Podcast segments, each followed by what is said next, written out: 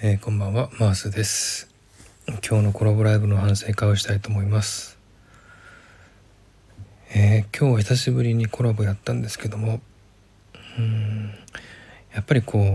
まあ、誰が相手であってもこう話を引き出したり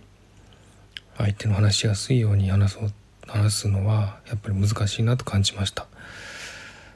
えー、綿貫さんとコラボをしたんですけれどもうん、綿貫さんがどう思ったかわからないですけれどもうん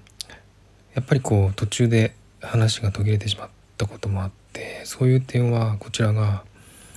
もっとリードするべきであったなと思います。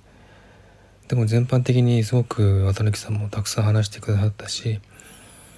良、えー、かったんじゃないかなと思います。それからたくさんの方にまた今日も来ていただいてえー、たくさんコメントしていただいて、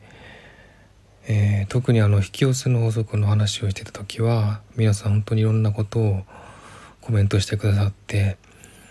で、まあ、渡辺さんが話そうとしたことをまたちょっとね解説してくれたりとかした方もいらっしゃって本当に助かってましたし、えー、私も理解がね少し深まりました。ありがとうございました、えー、まだまだですねあのこう主催者としてゲストの魅力を引き出すっていうことがなかなかできないっていうのがちょっと、えー、まあ、反省点なんですけども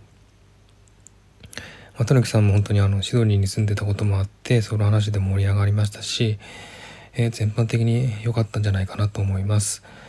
えー、来てくださった皆さんももう常に12、3人の方がずっといらっしゃっていたので本当にもう盛り上げてくださって本当に感謝してます。本当に今日もありがとうございました、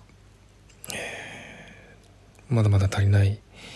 えー、コラボをしていますけれども、えー、これからもまた頑張っていきたいと思いますので、えー、これからまたよろしくお願いいたします、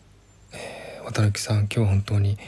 長い時間話していただきありがとうございました。またこれからもね遊びに行きますのでれからもよろしくお願いいたします。えー、今日は久しぶりに